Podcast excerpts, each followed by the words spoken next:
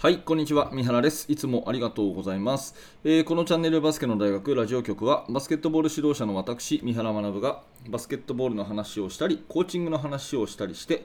一日一つあなたのお役に立つお話をお届けしているラジオ番組です。私の人生をかけての目標は、バスケットボール×ボトムアップ理論で、えー、日本一素敵なチーム作りをすることです。2022年6月の29日の水曜日になります、えー、今日も聞いていただいてありがとうございます、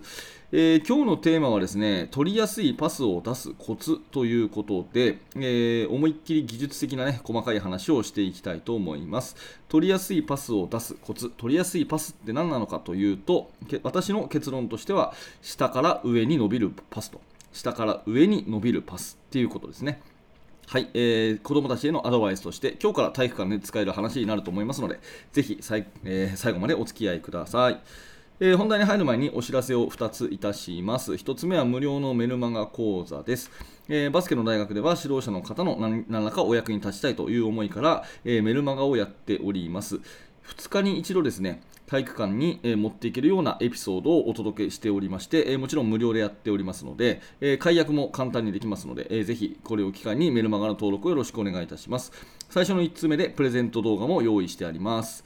えー、それともう1個はですね、YouTube メンバーシップのお知らせです。メンバーシップの方、あのおかげさまで本当に最近ですね、人数がぎゅんと増えていただいて、とっても感謝してますが、メンバーシップの方ではですね、毎週木曜、金曜に、えー、30分ぐらいの音声講義を配信しております。えー、表では到底出せないようなですね、え私の過去の体験とか、えそれから今現在考えていることとかですね、具体的な指導法とかですね、えそういったことを動画を交えたりしながら、はい、え特別音声講義という形でお届けしております。え興味のある方はの説明欄から YouTube メンバーシップの方も覗いてみてください。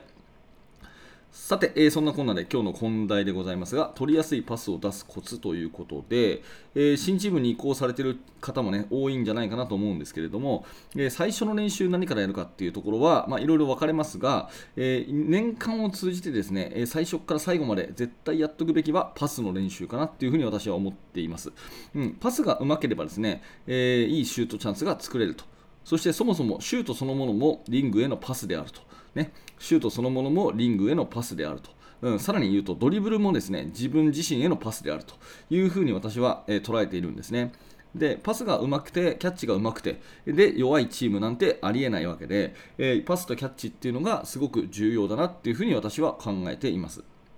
でね、えー、パスをするときにやっぱり、え、気をつけたいのがパスミス、キャッチミスですよね。えー、まあ、よくあるのがね、パスを回せっていうふうにね、先生が言って、選手たちがパスを回そうとすればするほどですね、まあ、この、なんていうか、パスをこう探しちゃって、シュート打てるのにパスしちゃってね、えそんなところパスしなくていいよとかね、え言われて、えますます子供たちがよくわかんなくなっちゃうとか、無理やりパスをね、しようと思って、え変なパスをしてパスミスになるとかっていうことが非常に増えるので、えパスをね、まあ、回すよりは、ね、えいけるときは1対1でガンガンガンガンいっちゃった方がいいと。ね、いけいけどんどんじゃないですけど、ね、とにかく走って走って、えー、少ない時間でシュートいった方がいいという考え方もあるわけですね。ただこれは個人の好みになりますけども、私は、えー、ゆっくり攻めてパスをたくさん回した方がいいバスケットになるんじゃないかなというふうに思っているので、えー、パスとキャッチっていうのは非常に重要だというふうに考えているというのが大前提ですね。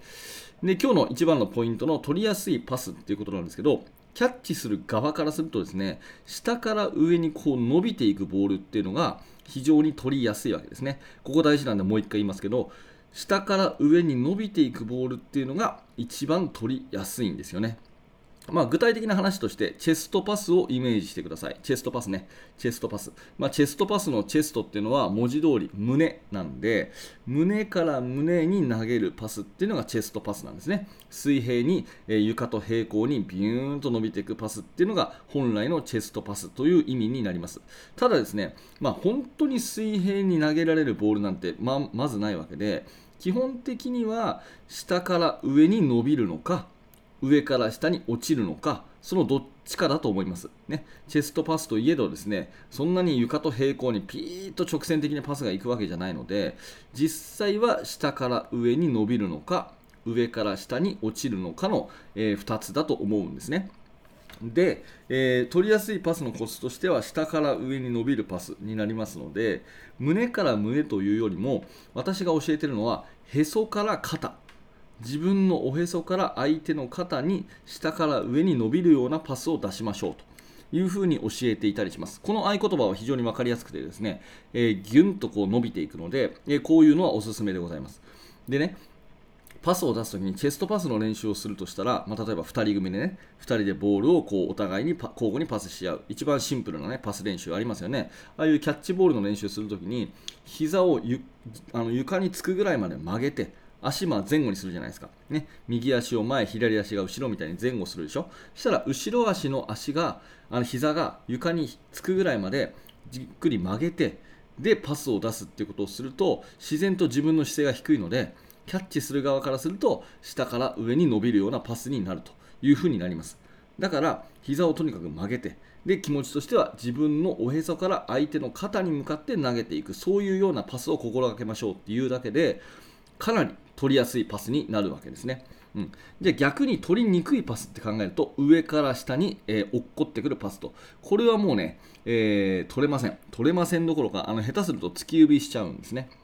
よくあるのがボールを持っている選手がディフェンスにこう煽られてね、えディフェンスにプレッシャーをガーッとかけられて腰が高くなってしまった時に、ね、自分の頭の上からビュンってこう投げて相手の膝がぐらいぐらいのところにね、ま、真上から真下にギュンと落ちるようなパスをすると大体キャッチミスをしますね。うん、でこれをですね最初のうちに直しておかないと要するに膝を曲げてパスをするっていう習慣ができてないとですねプレッシャーがあればあるほど上から下に落ちるパスになります。そうすると大体取れませんので、えー、キャッチミスになるし、えー、まあ、下手をすると突き指とかの怪我にもつながると。なので新チームになったらなおさら、ね、最初のうちにこの辺を丁寧に練習しておいて年間を通じてね低い姿勢のパスっていうのは練習しておいた方がいいと思います、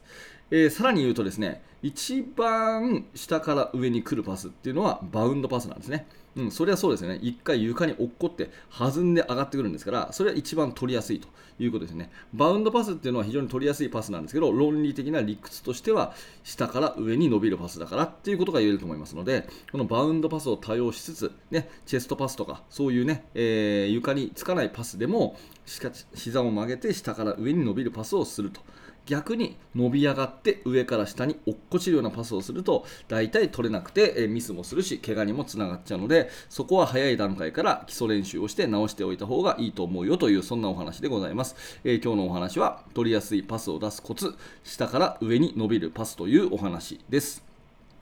はい、ありがとうございました、えー、このチャンネルはバスケットボールの話をかなり幅広く取り揃えております。毎朝、えー、大体5時か6時ぐらいの間にはですね、えー、放送をしておりますので、えー、今日の話がちょっとでも面白かったなと思ったらですね、えー、ぜひチャンネル登録をしておいてください。チャンネル登録をしていただきますと、過去にね、上げた、えー、500本以上の音声がすべて聞き放題となっておりますので、えー、ぜひぜひチャンネル登録をよろしくお願いいたします。えー、最後に、えー、バスケの大学研究室ではですね、Facebook を使って現在進行形で私が手掛けている最新のチーム作りについて、えー、ほぼ毎日2000文字ぐらいの記事に投稿しております。えもし興味のある方は下の説明欄からバスケの大学研究室覗いてみてください。はい、最後までありがとうございました。三原学でした。それではまた。